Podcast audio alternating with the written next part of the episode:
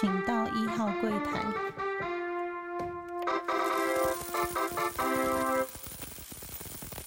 大家好，欢迎收听初一书，我是主持人 Q&A。这一集呢，先跟大家分享一下未来我们的节目策略，可能会稍微做一点点改变。之前比较跟大家说比较多，嗯，工作上可能比较辛苦或者什么的，就是比较负面的能量会稍微多一点点。那我决定就是记录一下每一周比较特别，然后比较有趣的事情，然后带给大家一些比较欢乐的气氛。但是如果说一些家庭的方面啊，或者是说，呃，如我在每个周末做什么事情，这部分应该还是会持续，因为我觉得这个海外拍片剧场毕竟就是在讲一些海外啊生活周遭的事情，跟我目前因为刚好跟家人分隔两地，我们怎么相处，然后如果说有比较特别的事情，也跟大家分享说，这都是我一个海外的历程。那不一定每个人都遇得到，或者是说每个人遇到状况都不一样，所以还是跟大家继续分享。那讲一个比较开心的，就是下一周呢，我的太太可能会带我的小孩一起过来哦。但是因为中间还是会遇到我岳母会有一次的化疗，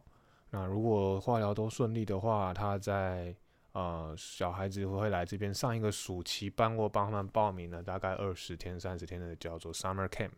所以他们会来呃我工作的地方做一个语言能力的交换的学习。那就会会让我回想起来，以前我也就是在上一间大家提过，暑假的时候都会去上那个呃暑期班啊，或者是说去做一些游学留学的动作。那现在就是他们回台湾嘛，反向的就是暑假让他们过来念，有放长假的时候让他们过来念，然后平常的时候就回到台湾正常的上公立小学。啊，我希望他们还是会就是顺利的过来，然后给他们留下一个深刻的印象。而且呢，可以跟家人相处大概二十多天，我觉得很不错。当然，他们如果过来，我可能会变得比较忙或者什么，所以这一周、这两三周的周末，其实我都在做家里做一个打扫，因为他们要来了，很难掩兴奋之情，所以就是赶快去帮他们准备文具啊，去买一些新的衣服啊。然后他们之前我真的有提过，说我帮他们买了很大一块的塑胶布，就是把他们的床跟他的书桌全部都先包起来。然后这一次我就是把他们床单还是床单啊、枕头套啊、棉被都先拿去洗了一轮，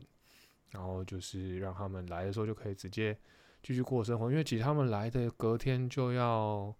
算开学了，所以就马上就要直接丢去学校，所以他们也没有什么说哦，我可以两三天之前他们早期上一个暑假来的时候，大概还有一两个礼拜的时间可以做准备、适应环境。那这次起他们环境应该不用再适应，只是说隔一天就上学也是有点硬了，所以我必须要在趁六日的空档就要赶快把事情做完，然后让他们可以诶直接就是感觉说哦这个家要赶快可以重新启用，对，然后就是这周会比较兴奋的事情。那上周其实我开始有去打篮球，那之前我想我应该是有确诊的状况嘛，然后。呼吸上面都比较不顺，所以可能在打一场就是十五分的篮球是其实真的是刚刚好。那这时候想说，本来要火力全开，就到球场发现他们正在办比赛，那就是他们当地人，呃，就是同一个族群的人办了一场联赛吧。所以这几周好像都有这个联赛的发生，所以我觉得就是刚好他们在联赛，然后都请了裁判，那也有一个记录台，还有一个广播员。哇，那广播员就是从头到尾都在搞笑，他觉得现场的气氛就非常的欢乐。这是以前我比较少看到，在台湾也比较少看到，就是说哦，你办友谊赛，然后还有一个转播人员，那转播人他会一直去酸那个裁判的部分，他说哇，你这抓的抓太严了吧？NBA 都没有你那么严了，你这还是你叫 NBA 来打试试看。哇，你这打这球是什么规格啊？然后就会很厉害。那转播员其实。呃，球在转换啊，或者是说球传到几号选手，然后他做什么投球，他那反应真的是还蛮快，就是感觉就是真的是一个广播人，觉得还觉得，然后在现场看到，觉得非常的新鲜。有机会再截一段给大家听。然后因为我现场有 录音也有录影因为觉得实在是太有趣了。那我们就来听一小段当天比赛的状况。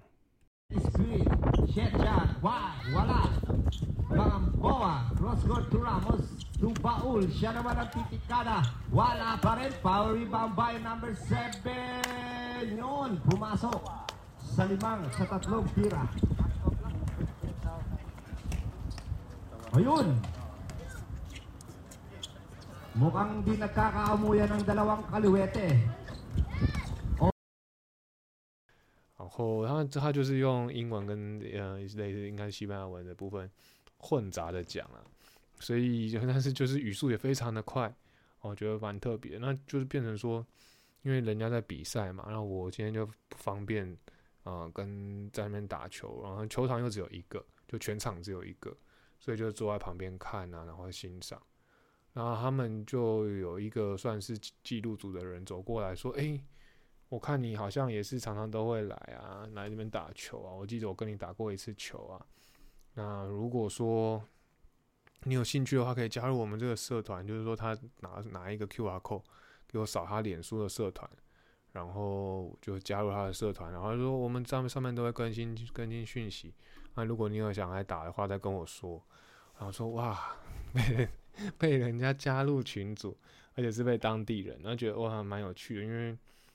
这也是我一直想要做的事情，就是说可以融入当地的生活，然后交一些当地的朋友。那现在我被加入个社团，算是他们的一份子，就那种感觉是蛮蛮喜欢的。那当然也是算一个突破啦。就总算有一天的话，他们把我加入了，算是说有原本想说，如果有机会跟他们留个手机啊，然后问我们打球会比较方便。那如果直接加入社团，他们有什么活动都公告在上面，而且那个算是蛮私人的社团，就是他们都同一个族群的人嘛。那结果我竟然就这样加入了，觉得还蛮不错的。那就看这几周有什么变化，然后还是希望能多运动一点。然后小孩他们之来之后来，我可能就会就是减少这个运动，就是反正他们来也不是常常来，所以就接下来的一个月就会好好陪他们。然后自己如果要健身房，可能还是会找一个，就譬如说他们还在睡觉的时候赶快去。但是打篮球就不太可能，因为那个时间傍晚的时间，可能对家庭里来讲是非常的重要。怎么样都没有办法阻挡我对家庭的爱，所以打篮球的部分可能看看，就是这一周还有没有机会再打。啊、他们来之前的最后一次一场球，然后可以就是在球场上奔跑，然后让自己流汗流多一点，把身体目前比较不好的状态都排泄掉，然后代谢掉。希望可以赶快恢复正常，不然这周其实上班时间其实有真的是蛮咳的啦，有点咳爆的状态，觉得哇，有点后遗症，就是身体其实都好了，但是就是一直咳，咳到有点就是觉得胸口会痛，那就是就怕支气管发炎了。这一周也观察到，就是同事们之间的在搞笑的状态。那、今天会讲一个主题，就是觉得呃，外国人其实他们讲话都还蛮真的，但是讲话也都还算诚实，也还蛮不诚实的。为什么这样说呢？就是譬如说，他们算很客气，就是说，如果今天有人跟你说你今天还好吗？然后他就说哦，I'm OK，那你会觉得说，在台湾人讲说你好啊，好就好。可是他们其实 OK 就是通常是不 OK 才会讲 OK。他们讲 good 就是普通，就是我讲很很好就是普通，那讲还好就是不好。那像我们平常在台湾就是反正一就一，二就二，在这一点方面，他们打招呼方面就不是那么的诚实。那如果他真的很好，他就跟你讲什么 perfect 啊、excellent 啊、I'm pretty good，或者甚至跟你讲更多，他怎么发生什么事情啊？那就是如果是 so so 啊、OK 啊，那表示他真的很不好。那这一点呢，就可能是文化上面，正是文化上面的差异，所以他们在用字遣词的时候，就是对台湾人说：“说你为什么不好好讲？好就好，不好就不好，干嘛那边修饰？”对啊，那就是可能他们让我们觉得是说，诶，这这一点为什么我们都搞不太清楚？其实只是说他们不希望，呃，把负面的情绪影响到人家，然后他们也比较注重隐私吧，所以有些东西他们不一定想分享，不想分享，他们就会带过去。那跟我之前的状况有点像，就是说我不想让大家知道说我们家里发生了就是呃家人生病的状况，所以就能带过就带过。这心情是还蛮容易理解的啦，只是说我们并没有在这打招呼上面有这个习惯。那这一点是从小细节可以观察出来。那久了，因为可能这当然也很多人讨论过。但我今天要讲的事情是，呃，类似但是不太一样的，就是你知道我们在上班的时候，其实是呃金融业常常都在冷气房里面嘛。那如果说有一些动静啊，像我们坐都还蛮近的，然后有一些动静的声音都非常的清楚，那就 如果同事她女生，然后体型就是稍微的丰满一点，就是肉了一点，那稍微比我可能当然比我大只啊。那我现在就是前面有两个同事在我前面，结果呢，他在某一个下午，当他坐着的时候。啊，就是发生了声响，那听起来就是所谓的屁声啊。然后他很当下的第一时间就说：“哦，it's a chair。”就是说他的意思就是说：“哦，这不是我啦，这是椅子发出来的声音。”但问题是，如果说大家坐的是比较像皮的椅子，或者是说呃塑胶椅，还有可能，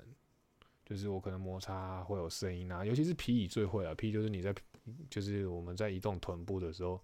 稍微换一个位置啊，然后椅子就会发出声音。但问题是我们公司的椅子是布的，是布的，像窗帘布那种厚的布，然后里面加海绵，所以通常你不会有那种声响，就是“不”的那种声响，不太可能摩擦去发出这种声响。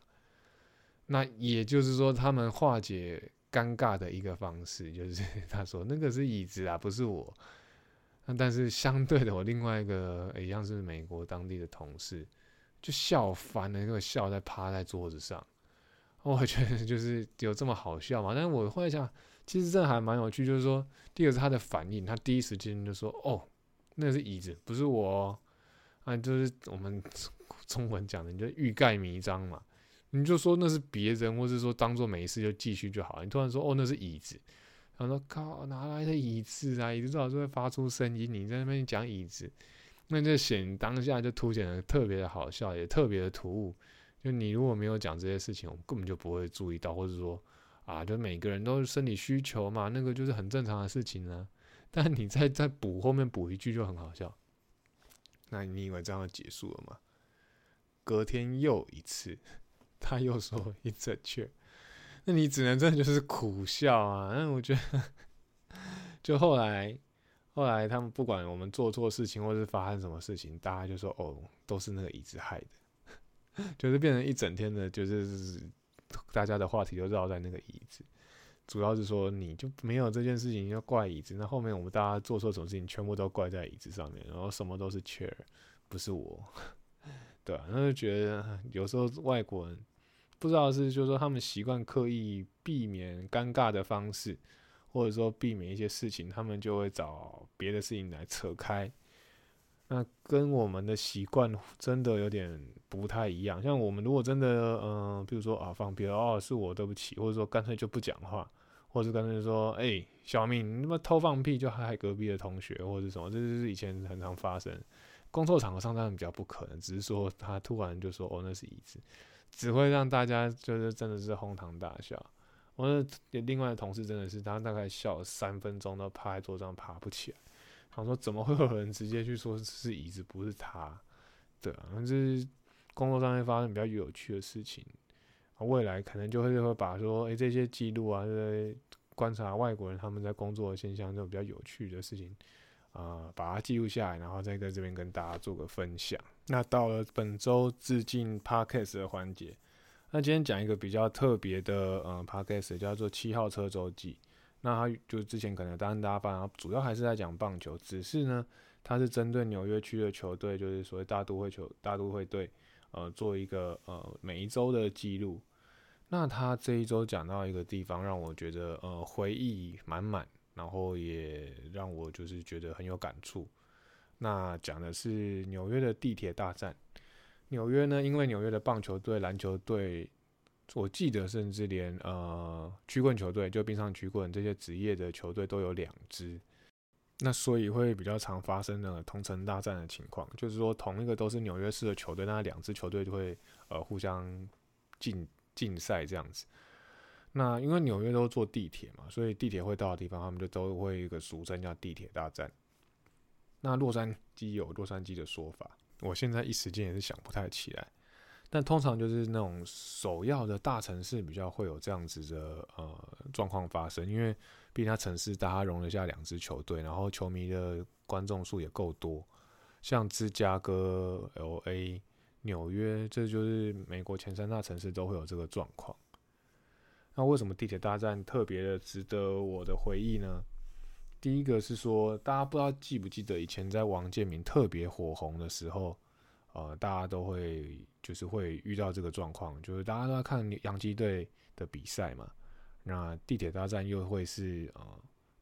电视台一定会买的一场赛事。后来就算没有王建民，他们还是会买这样子的比赛。那 L.A 也会。就说，如果说我今天是洛杉矶的天使队对上洛杉矶道奇队，他们也会电视台几乎都会买买下这一场赛事，然后做个转播。所以这种球赛在台湾是还蛮热门。不好意思，不好意思，一直咳嗽。哎，这就是后遗症的状况，但是还是会发生，真的比较抱歉。那这个地铁大战就会讲到跟我父亲真的还蛮有息息相关的。第一个是说。当年我们就是几乎每个早上啊，或者是清晨，都会我哥哥跟我三个人男生呢，就会呃，只要在棒球球季开始的时候，都会追着王健美比赛，然后每天一起看。然后这就是我们呃，算三个男生都会完成达成共识的状态，然后不太会吵架。那我觉得我爸爸可能就是工作上繁忙，然后加上他晚年身体又比较不好，所以其实。他又有酗酒的习惯啊，所以其实脾气上都不是太稳定，所以也很容易跟他有一个吵架的状态。但是只要我们在看王建民当时的球赛的时候，几乎都不会有发生这样的状况，就是大家都很专心，然后都会一起朝同一个目标迈进，然后就是完成达成一条线的状态。我觉得就是这种故事就会让我觉得很怀念呃我自己的爸爸。再加上呢，有一年我在我哥哥。大研究所要毕业的时候，我之前有跟大家分享过，就是我跟着我爸爸、我妈妈那个时候刚好就是化疗完，所以他也不方便去参加我哥哥毕业典礼，然后我就跟带着我的爸爸去飞飞去芝加哥找我哥，然后我们再坐转机到我哥念书的小小城市去。那当时呢，我们我。在中安中部，就在芝加哥那边玩了几天之后呢，参加完毕业典礼，然后晃了几天，我们就飞到东岸去。那飞到东岸去，我们当然第一站就飞到纽约。那为什么要飞纽约？主要就是要带老爸去看一场现场的王建民。那那一次看王建民的经验，呃，我们本来先买了，记得他本来是要在地铁大站投，那后来英语联赛，还是说他好像有点。受伤，我有点忘记，就是说，美国球赛常常会因为下雨啊，或者是说，呃，他是有点今天有点手酸，然后就会延延后比赛，就是说明天再上来，或者后天再上来，他们变成你买的球票不能退，所以要追到就是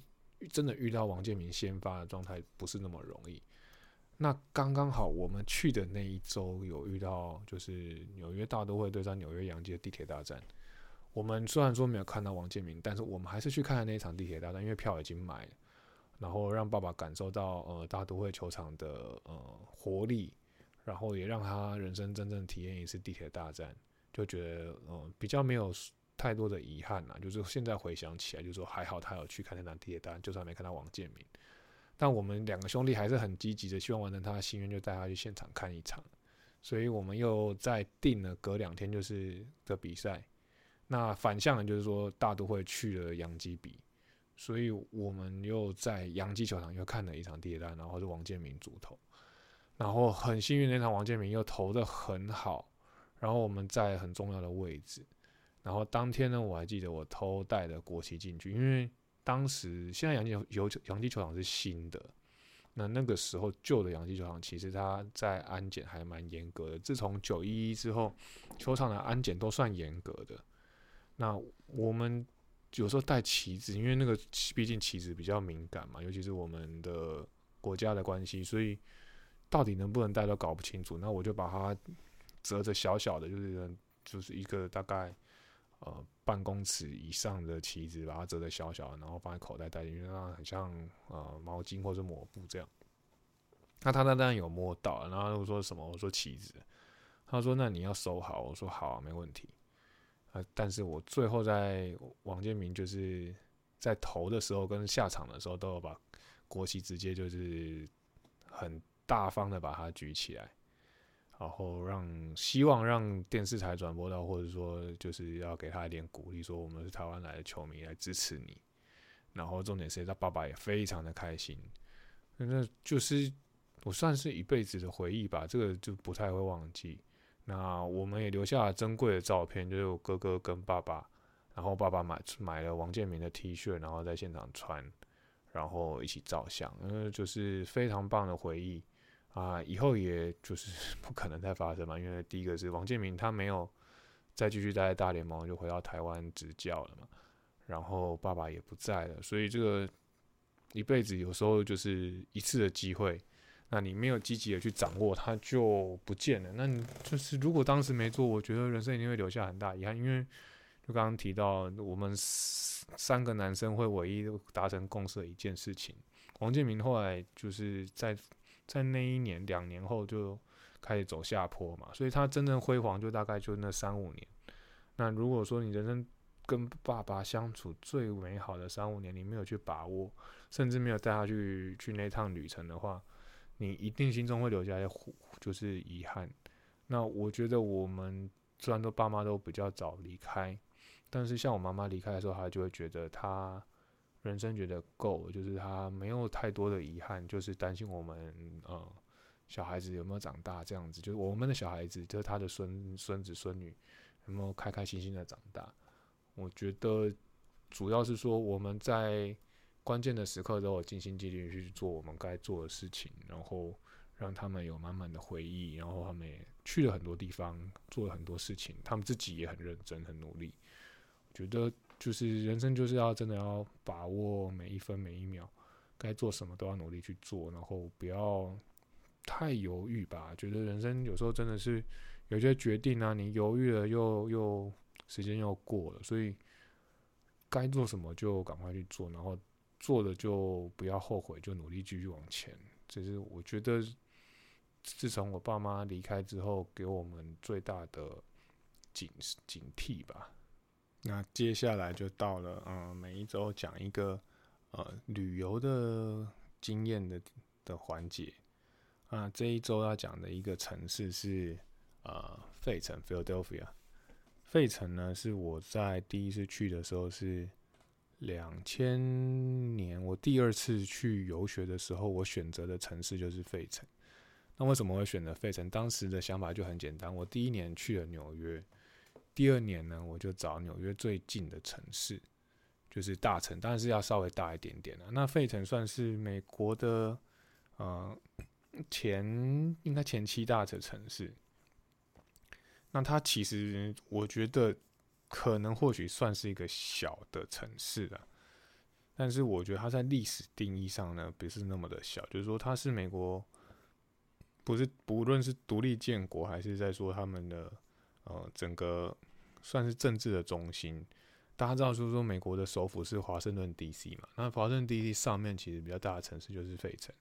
费城是他们在独立战争一个非常重要的国家。然后它那边有一个景点叫。呃，看自由钟，就是敲响自由钟的那一那一瞬间，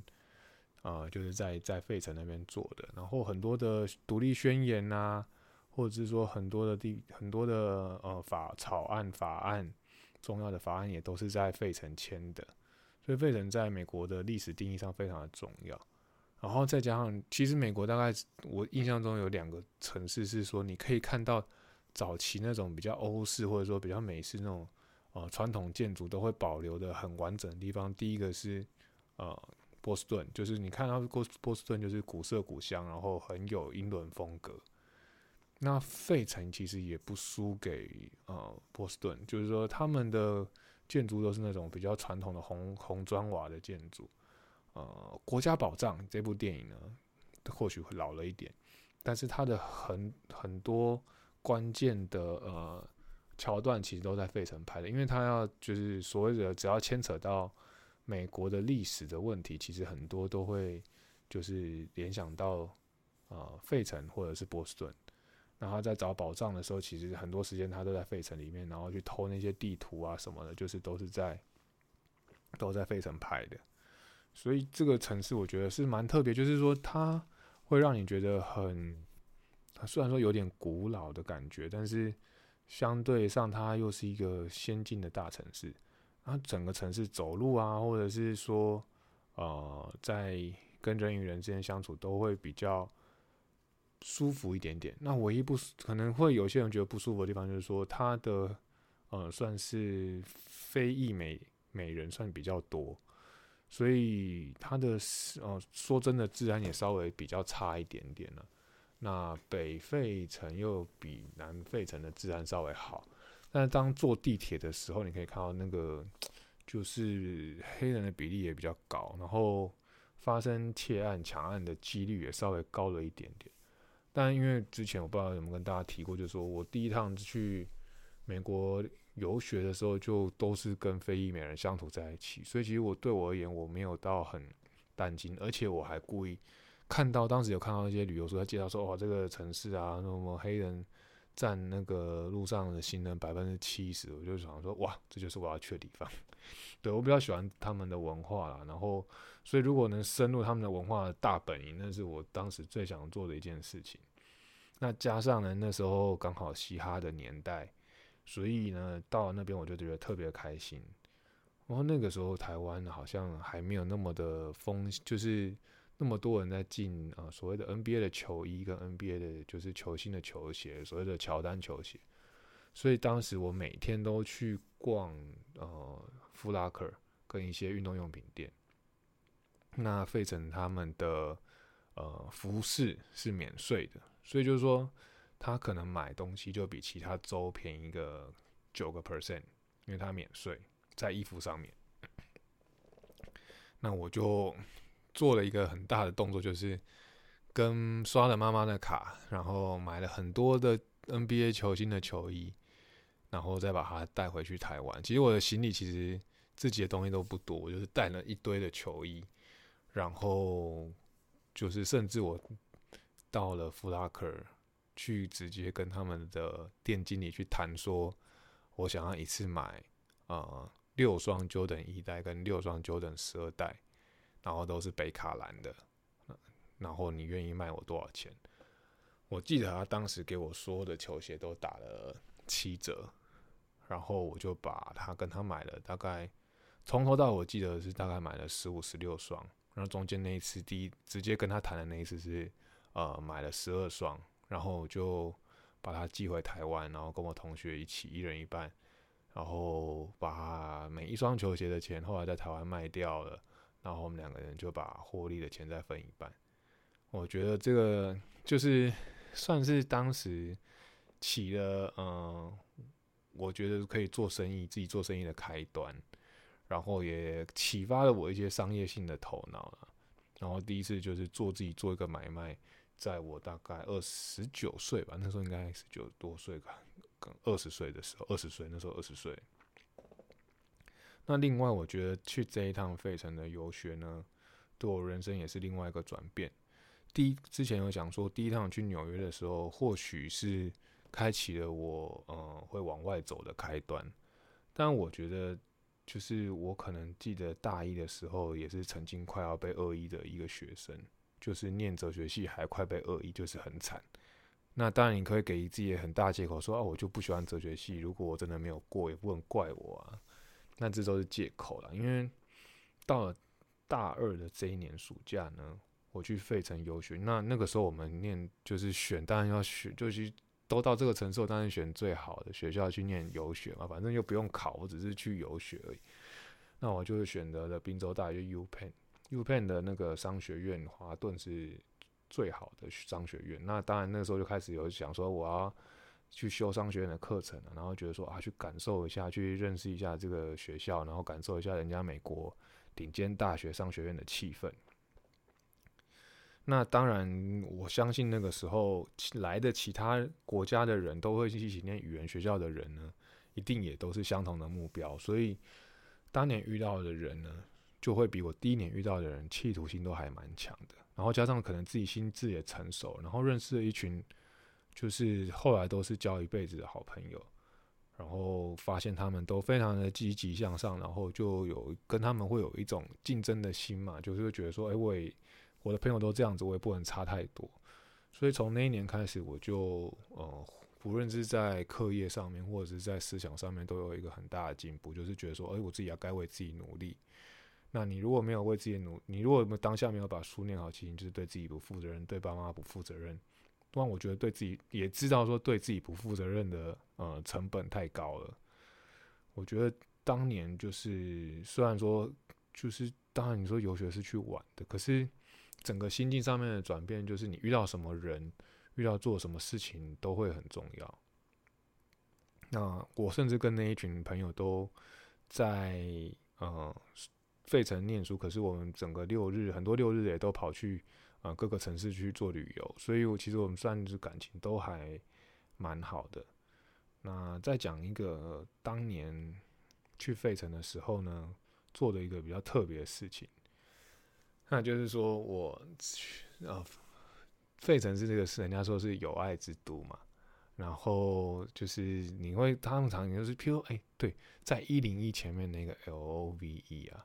那个的 L O V 的原始地点应该就是在费城，就是它应该是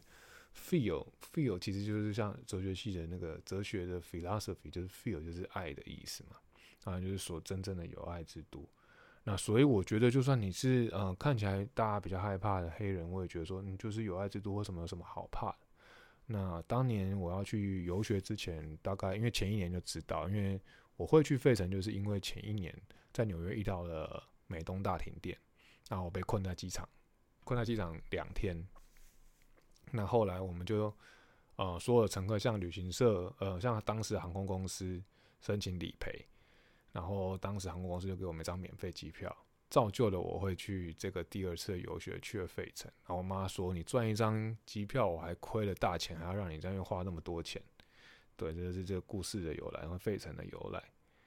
那我在一年前就知道说：“哎，我拿到这张机票，我是明年可以去再去美国一次。”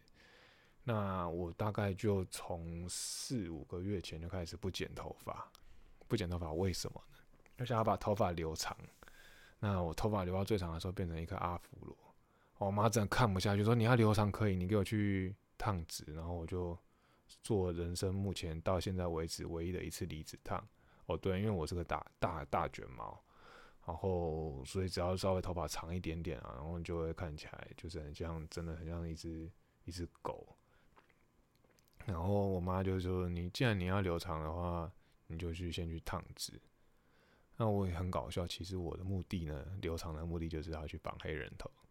我想说，我就要去叫一个黑人来帮我绑黑人头，让你们见识一下什么叫真正的黑人头。对，然后我就自己带了呃几十块的美金，然后就是每天在就是在学校的墙上看那种小广告，看有没有人会帮你绑头发，然后编那个玉米玉米玉米卷，它叫 bread b r a i d bread，对啊，然后就看到广告就撕下来，然后打电话去，几次都失败。后来我就跑去了比较费城比较南边的地方，就是人家说比较危险或是真的比较淳朴的地方去找找那种编发店。然后有一天问了一家，有一个女生她愿意绑，然后我就摸摸口袋，就说：“哎，有几十块，那你多少钱？”她说：“我超发机坏掉，你只能付现。”那我还真的付现给她。然后他就帮我编了一个多小时的头发，那真的爆干痛的，就是这如果被他们编发，真的放很痛。那那编发可以绑完之后可以用多久？大概就是可以维持到一个月了。那维持一个月之后，一一个月你不能洗头啊？对你就是没听错，我大概就一个月，整整一个月没有洗头，然后只有用那种干洗头，就是那种粉，然后喷在头上呢，把它拍一拍。然后就做了一个人生还蛮夸张的事情，而且当天我把我现金给他之后，他不能刷卡嘛，我说我刷卡机坏掉，你看一看不能用啊，就是只能付我现金，赶快给我现金。给他之后，身上身无分文，连坐车回去的钱都没了。对，就是没有钱，但是绑了一个黑人头，走在路上，然后走回学校，走了三十多分钟才回到学校。那当然大家都吓歪了，我妈当然就是过几个礼拜之后，看到我的脸都绿了。每天都超想他趁睡觉的时候把我头发剪掉，对，就是做了一个这一趟飞尘之旅，做了非常多的事情。就是说，第一趟你可能懵懵懂懂的，到了第二趟就有非常多非常多的计划，就是做了非常多的大事，然后也走遍了这个城市啊，对啊。然后我觉得后来我也有带我爸妈去一趟，就是在嗯。爸，我记得我有带他，就是在我哥哥毕业典礼的时候有去过一次，那他也很喜欢。然后到了我自己在美国念研究所的时候呢，我爸妈来找我嘛，然后我一样有带他们带妈妈去费城，他也很喜欢，就觉得说晚上那个就是呃那种议会议会的建筑啊，或者是说他们那种比较传统的那种美国大东部的那种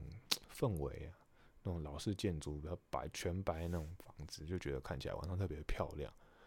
然后饭店也住的不差，所以整个整个夜晚就是经验都很好。然后我们还去吃了，就是所谓的 Philly cheese steak，就是那种啊把牛肉炒在那个类似那种热狗的面包里面，然后再加上 cheese，然后坐在路边吃，就很像那个《心灵捕手》里面的